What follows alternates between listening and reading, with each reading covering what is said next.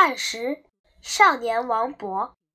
有一年，少年王勃到远方去探望父亲，路过南昌时，滕王阁刚刚整修一新。一位姓严的都督正准备在滕王阁举行宴会，听说王勃很有才气，并邀请他也来参加。那天是重阳节，前来参加宴会的人很多。都督要求客人写一篇庆贺的文章，在座的你看看我，我看看你，谁也不敢答应。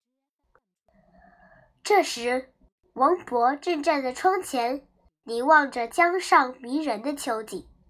远处，天连着水，水连着天，水天一色，一只野鸭正披着落日的余晖，缓缓地飞翔。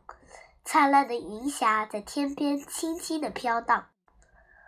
王勃边看边想，突然回转身来，胸有成竹地说：“让我来试试吧。”他文思如泉，笔走如飞，不一会儿就写成了。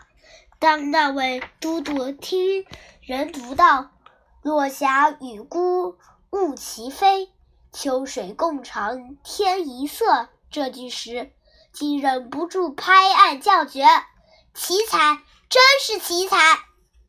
王勃写的这篇《滕王阁序》成了千古传诵的名文。